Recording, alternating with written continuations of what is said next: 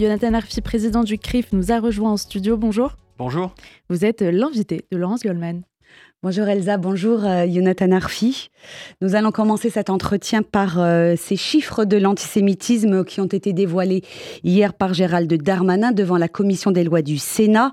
Euh, les actes à caractère antisémite ont augmenté de 284% en 2023 avec une explosion bien sûr depuis le 7 octobre. 60% des actes antireligieux commis en France sont des actes antisémites. Est-ce que les données dont vous disposez au CRIF, Jonathan Arfi, correspondent à ce tableau dressé hier soir par le ministre de l'Intérieur? Oui, c'est précisément les mêmes chiffres. Hein. Ce sont, euh, pour mémoire, des chiffres qui sont établis euh, par le ministère de l'Intérieur et le SPCJ, le service de protection de la communauté juive.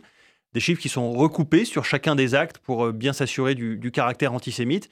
Ça correspond aux 1676 actes antisémites sur lesquels nous avions communiqué nous-mêmes fin janvier.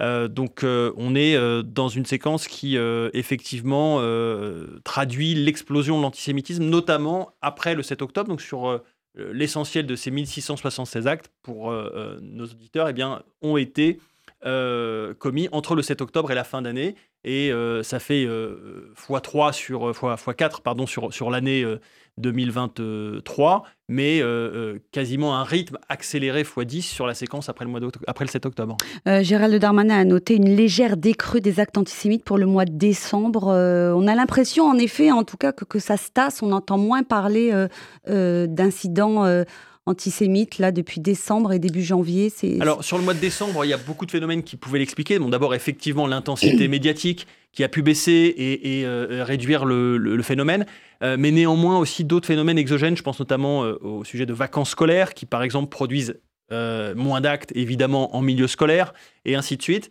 Il faut analyser ces chiffres sur, sur du temps long, sur quelques, quelques mois, en tout cas au moins, pour pouvoir dégager des, tendances. Mais ce qui est certain, c'est que l'ordre de grandeur des actes antisémites a changé. Les années 90, c'était quelques dizaines d'actes antisémites par an. Les années 2000 à 2022, quelques centaines. Et en 2023, pour la première fois, nous avons été en milliers d'actes antisémites. Et je sais que euh, même si la situation s'apaise, nous ne reviendrons pas de sitôt aux ordres de grandeur précédents. Le visage de l'antisémitisme a changé, a expliqué Gérald Darmanin hein, toujours euh, hier soir. Il s'agit le plus souvent désormais d'un antisémitisme de voisinage. Qu'est-ce que ça signifie? Est-ce que ça veut dire que les stéréotypes antisémites sont tellement ancrés aujourd'hui dans les mentalités de certains qu'ils provoquent des passages à l'acte? Ce que ça veut dire, c'est que d'abord, il y a une forme de, libération de l'antisémitisme. C'est-à-dire que euh, vous avez euh, un voisin antisémite, euh, jusqu'à il y a quelque temps, peut-être qu'il ne se serait pas autorisé à libérer une parole antisémite. Eh bien, ce que dit Gérald Darmanin, par cette expression d'antisémitisme de voisinage, c'est que dorénavant, l'antisémitisme se libère, y compris euh, dans la sphère privée, euh, dans des endroits où il ne s'autorisait pas jusque-là, parce que le 7 octobre a servi de catalyseur, a servi de signal envoyé au fond aux antisémites du monde entier en disant vous pouvez libérer euh, l'antisémitisme sous-jacent qui était présent. Euh, on a euh, cette dimension-là qui, est fondamentale, qui s'est traduite par donc l'explosion antisémitisme dans les sphères privées, l'explosion, c'est le cas aussi dans les entreprises par exemple, entre collègues. ça a été le cas évidemment aussi dans un autre monde, le monde scolaire et de la jeunesse de manière générale, qui est un, autre sujet. Euh, toujours euh, le ministre de l'Intérieur, euh, il a souligné hier soir qu'il y avait eu finalement que peu de passages à l'acte. pour ce qui concerne les attaques aux personnes, il s'agit la plupart du temps de menaces sans passage à l'acte, a-t-il dit. Quelle différence vous faites entre une menace et un passage à l'acte antisémite? C'est une violence physique? Vous savez, dans les atteintes aux personnes, il y a différents types d'actes antisémites. Il y a des menaces et puis, il y a de l'autre côté euh, des agressions physiques. Euh, effectivement, les agressions physiques restent, et heureusement, peu nombreuses. C'est quelques pourcents de, des actes antisémites euh, totaux. mais enfin, quelques pourcents sur 1667 actes, c'est quand même significatif. Et surtout, on n'est pas à l'abri, malheureusement, que demain, il y, ait des cas de, plus en plus graves lors des agressions physiques. Donc, on peut se féliciter, heureusement, du fait qu'il n'y ait pas eu d'actes majeurs n'ont pas eu d'actes terroristes de grande ampleur, par exemple, euh, mais euh, la masse des actes, telle qu'elle continue à se produire, euh, donne un terrain sur lequel mécaniquement nous risquons d'avoir demain des, choses dramatiques qui se produisent. Euh, parmi les actes euh, antisémites récents et connus, il y a cette agression la semaine dernière euh, d'un juif ultra-orthodoxe dans un autobus parisien. C'est un extrémiste connu de la sphère complotiste qui s'est filmé harcelant et tenant des propos antisémites à l'égard de, de, ce passager. Cette vidéo a fait le tour des réseaux sociaux. Seule une femme a réagi, hein, en tout cas de ce qu'on peut en voir sur ces images. que nous dit cette nouvelle agression antisémite à la fois sur le profil de son auteur et sur la non-réaction, voire la passivité des personnes qui étaient présentes dans cet autobus bah, D'abord, concernant le, profil de l'auteur, euh, ça traduit une réalité simple, c'est que l'antisémitisme, il a différents carburants. Parmi ces carburants, bien sûr, il y a la haine d'Israël, euh, il y a euh, l'islamisme et il y a le complotisme qui sont des carburants nouveaux. Il y a bien sûr toutes les sphères d'extrême droite qui continuent. Cette, l'auteur en question est affilié aussi à ces sphères-là. Euh, donc on voit que on doit faire face à une situation multifront d'une certaine manière, euh, à l'image du combat que, mène aussi euh, Israël. nous avons nous aussi plusieurs fronts sur lesquels nous devons continuer à nous battre sur l'antisémitisme. la deuxième chose, c'est que la passivité de la société française, elle traduit au fond le manque de condamnation sociale de l'antisémitisme. Ce qui me frappe, moi. Social mais non politique. Nous avons des, alliés politiques, des paroles fortes, y compris dans le débat public, de, personnalités euh, euh, euh, du monde journalistique et autres qui ont pris des positions claires.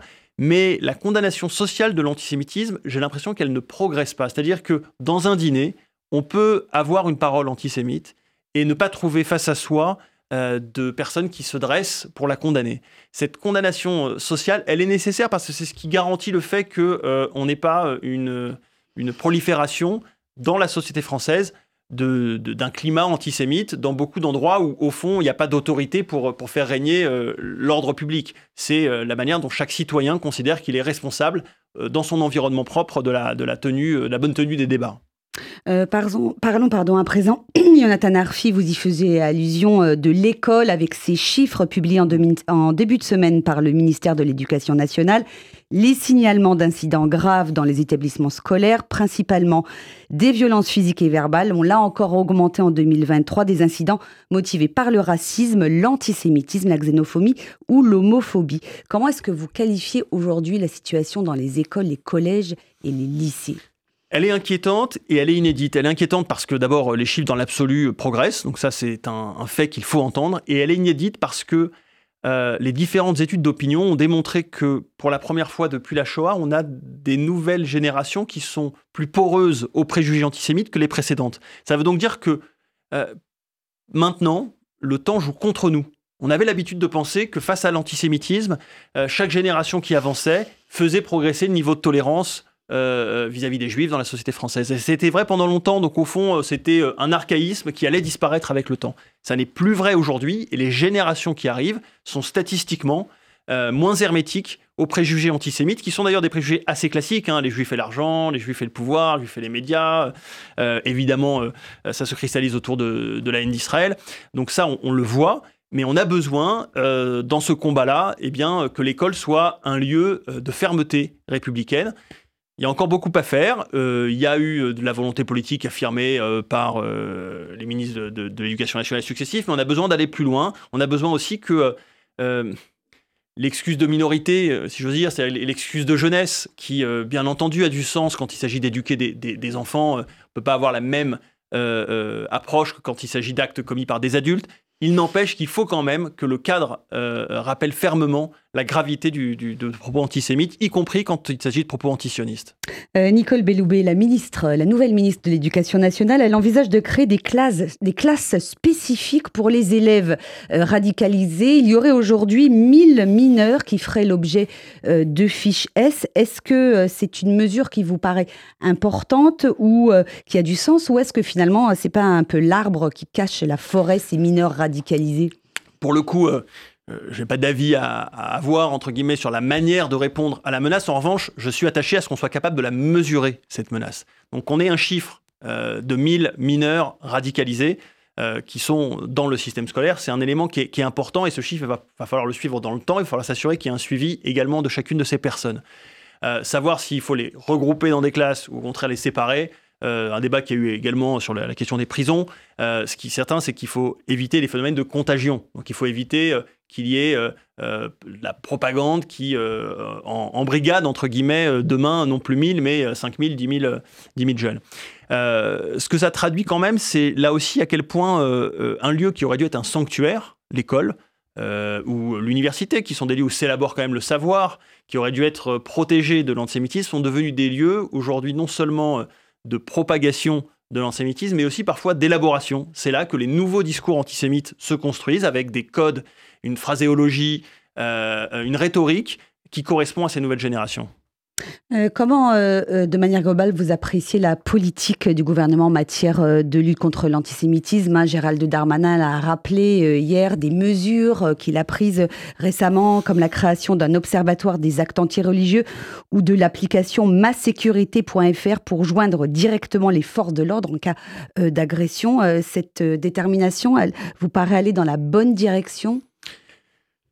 Il y a incontestablement en France euh, un, soutien des pouvoirs publics dans le combat contre l'antisémitisme. C'est, euh, euh, nous le savons, un, acquis qui repose sur des années et des années de mobilisation et de sensibilisation par les institutions juives. Je rappelle le début des années 2000, où nous avions le, sentiment de trouver une porte close, ou en tout cas de ne pas trouver d'oreille attentive face à ce qu'il se passait sur le terrain, une difficulté à faire entendre la réalité de l'antisémitisme, son caractère spécifique. Ça sont des choses qui sont aujourd'hui quand même euh, relativement réglé euh, au sommet de l'État.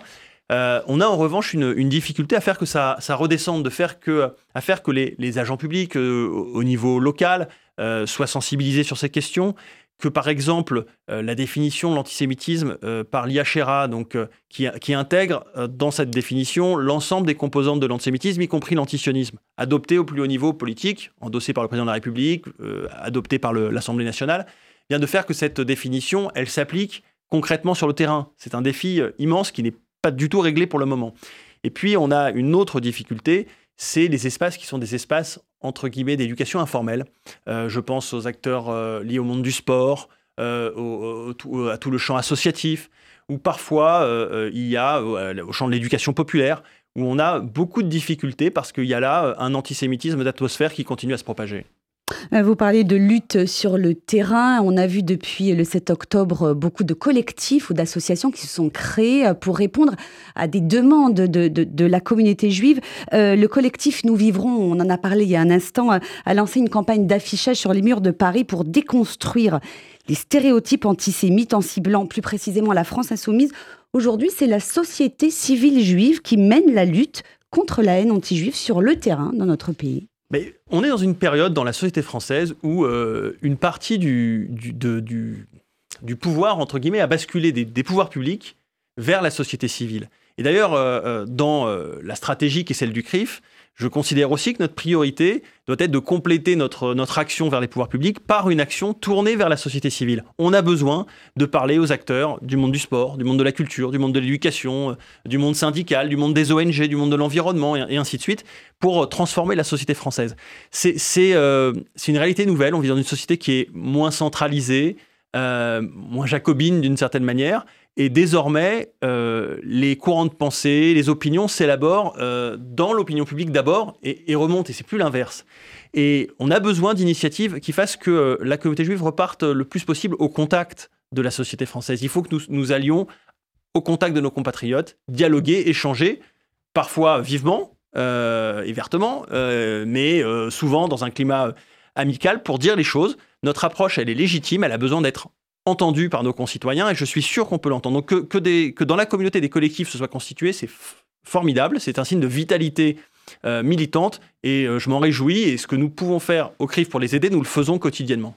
Euh, que font euh, des institutions justement telles que la vôtre, hein, telles que le CRIF, pour accompagner les membres euh, de notre communauté juive dans cette période si difficile concrètement? On voit qu'il y a des initiatives ici ou là, des, des, conférences, des supports sur les réseaux sociaux pour aider à répondre aux arguments anti-israéliens, anti-sionistes, à, bien connaître l'histoire de l'État d'Israël justement pour être en mesure de, de, rétorquer, vous le disiez, dans des dîners ou des entreprises. Que, que faites-vous le CRIF à niveau-là? Bah, Très concrètement, on a d'abord euh, toute une série d'événements auxquels euh, les uns et les autres peuvent participer dans la mobilisation que, nous menons tous ensemble depuis le 7 octobre, à la fois euh, aux côtés d'Israël pour la libération des, des otages et contre l'antisémitisme. Si on reprend la séquence depuis le, depuis les octobre, qui a permis à, chacun de, trouver sa place dans ce combat aux, côtés du CRIF. La seconde chose, c'est qu'on produit du contenu, et c'est un point qui est important. Vous savez, sur les réseaux sociaux, le dernier mot appartient à, ceux qui produisent le contenu. Et c'est une réalité à laquelle nous devons faire face, c'est que nous, nous ne produisons pas collectivement suffisamment de contenu pour pouvoir aller mener cette bataille, qui est une bataille euh, difficile, qui est parfois une bataille même sémantique, euh, qui est une bataille d'image. Et il faut que nous produisions davantage de contenu. Donc, ce que nous continuons à faire au CRIF. Nous avons lancé euh, un média spécialisé sur les, 18-30 ans. Nous avons, avec des vidéos courtes, nous continuons à, interagir sur les réseaux sociaux. Et puis la dernière chose, c'est qu'on on a aussi la, responsabilité de fixer un cap euh, tous ensemble, toutes les grandes institutions, pour euh, la communauté juive de France, en disant que certes, nous traversons une période difficile, euh, comme d'autres périodes dans, notre histoire, mais que pour autant, tout n'est pas perdu. Nous avons aussi des alliés et nous devons mener un combat. Et l'histoire juive, elle est faite de moments de mobilisation, de moments de combat, mais je considère que nous avons les ressources dans la communauté pour l'emporter et euh, nous ferons tout pour en tout cas. C'est la question que j'allais vous poser. Est-ce que nous devons finalement nous habituer à vivre avec cette nouvelle donne, cette vague d'antisémitisme très forte en France, en Europe, aux États-Unis? Non, s'habituer, évidemment que non. Euh, tenir compte, tenir compte de cette réalité euh, dans nos habitudes, ben, c'est nécessaire. Donc on a tous ajusté nos modes de vie et institutionnellement on en tient compte. néanmoins, je pense que quand, quand on voit la réaction de la communauté, cet élan de mobilisation depuis, euh, depuis le 7 octobre, euh, ça doit nous rendre, euh, j'allais dire, nous faire refuser le fatalisme, refuser le défaitisme. On a la responsabilité de mobiliser les forces vives de la communauté pour mener ce combat et on a des alliés. Vous savez, dans la société française, beaucoup de gens sont à nos côtés contre l'islamisme, à, nos côtés, contre les atteintes à la laïcité et ainsi de suite continuons à les mobiliser et euh, nous aurons, je l'espère, à la fin euh, de, bonnes surprises ou au moins euh, une situation que nous garderons sous contrôle. Un mot de politique pour conclure, si vous le voulez bien, avec cette enquête Ipsos pour le Parisien aujourd'hui en France. Le Premier ministre Gabriel Attal et le président du Rassemblement national Jordan Bardella sont ceux qui inspirent le plus confiance pour l'avenir parmi les élus de la nouvelle euh, génération. Qu'est-ce que ça vous inspire, ces résultats? Et est-ce que euh, euh, une victoire de Marine Le Pen au présidentiel de 2027 est quelque chose qui, pourrait vraiment aujourd'hui arriver? Il n'y a plus de plafond de verre quand on voit comment ces idées infusent dans une partie de la société. Ben, ce, sondage portait sur l'appréciation des Français, sur les élus donc de nouvelle génération, je ne sais plus quel était le critère d'âge exact qui avait été Et trentenaire, je dirais, Néanmoins, ça illustre la fracture qu'il y a aujourd'hui au sein de la société française entre euh, les populismes au sens large, euh, dont évidemment euh, l'extrême droite et le Rassemblement national, et puis de l'autre côté, les partis républicains au sens large, dont évidemment la figure du Premier ministre. Donc on a un combat qui va être très difficile, qui est celui qu'on va devoir mener pendant les trois prochaines années jusqu'à 2027. Il faut que nous soyons lucides là-dessus. Les Juifs ont un, mot important, euh, à, une voix importante à, porter dans ce combat-là, parce que nous sommes un des verrous qui est un verrou de résistance aux différents populismes. Aussi bien vis-à-vis de l'extrême droite que vis-à-vis de l'extrême gauche, nous avons des, choses à dire et nous serons mobilisés dans ce combat nécessairement. Merci, euh, Jonathan Arfi.